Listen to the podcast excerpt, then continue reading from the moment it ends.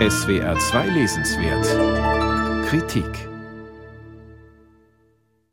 Es ist ein einzigartiges Archiv der Frühgeschichte und dezentral über die ganze Erde verteilt. Eingeritzte oder mit Farbe auf Felswänden aufgebrachte Bilder und Zeichen gehören ebenso dazu wie Steinansammlungen, die gezielt einen Ort umschließen. Silvia Ferrara führt uns mit ihrem Buch Der Sprung, eine Reise zu den Anfängen des Denkens in der Steinzeit, munter erzählend in diese Welt ein.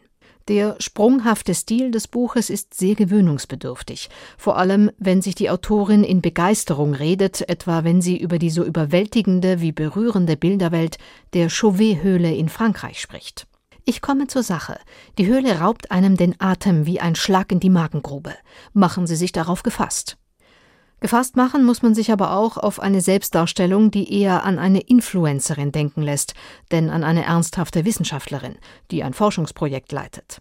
Jetzt präsentiere ich Ihnen die Anfänge des Kinos, des Erzählens aller Mythen auf der Welt und die aller Zeichen. Ob sie das einlösen kann?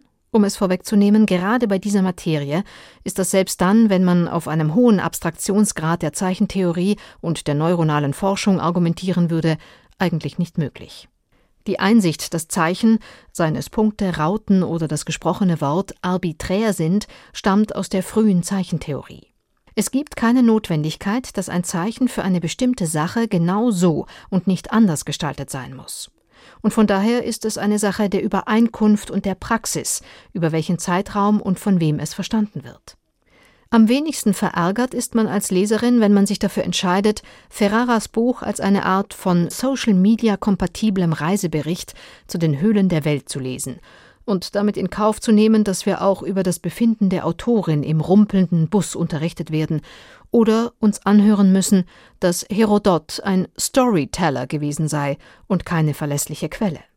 Mit etwas Geduld erhalten wir dann aber doch auch Gedanken und Hinweise, die den neueren Stand der Forschung reflektieren. Frühe geritzte oder gemalte Notationen auf Felswänden, die Autorin verwahrt sich gegen den Begriff der Felskunst, da er das memorierende Moment vernachlässige, und gezielt aufgebrachte Hand- und Fußabdrücke sind Kulturleistungen, die sich rund um den Erdkreis in ihrer Struktur oft erstaunlich ähneln. Hüten wir uns beim Betrachten dieser Formen vor dem groben Fehler, sie für etwas Schlichtes zu halten. Der Glaube, geometrische Formen seien elementarer, primitiver oder einfacher, täuscht. Gerade wegen ihrer Geometrie sind diese Petroglyphen komplexe kulturelle Objekte, kommentiert sie die Bedeutung von in Stein geritzten geometrischen Linien und Strichen. Die Paläoanthropologin Geneviève von Petzinger, schreibt Ferrara, habe eine Datenbank für geometrische Zeichen aus 150 Höhlen angelegt und so 32 weltweit wiederkehrende Zeichen identifiziert.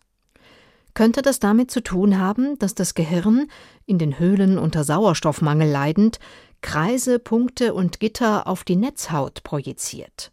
Oder handelt es sich vielmehr um eine Abstraktionsleistung? Ferrara verweist, und das ist vielleicht der interessanteste, wenn auch nur ein paar Seiten umfassende Part des Buches, auf neuronale Forschungen zur Wahrnehmung. Grundlegend für das Identifizieren von Objekten auf dem Weg vom Netzhautreiz zum Erkennen von immer komplexer, feiner und detaillierter werdenden Aufgaben, wie zum Beispiel das Zuordnen eines Gesichts, ist das Erkennen von Umrissen.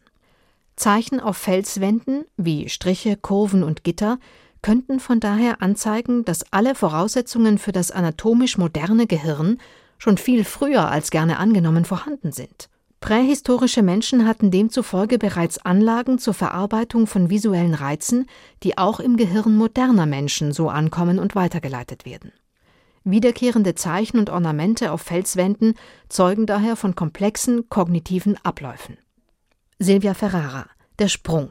Eine Reise zu den Anfängen des Denkens in der Steinzeit. Aus dem Italienischen von Enrico Heinemann. Erschienen im CH Beck Verlag, 224 Seiten mit 32 Abbildungen, kosten 26 Euro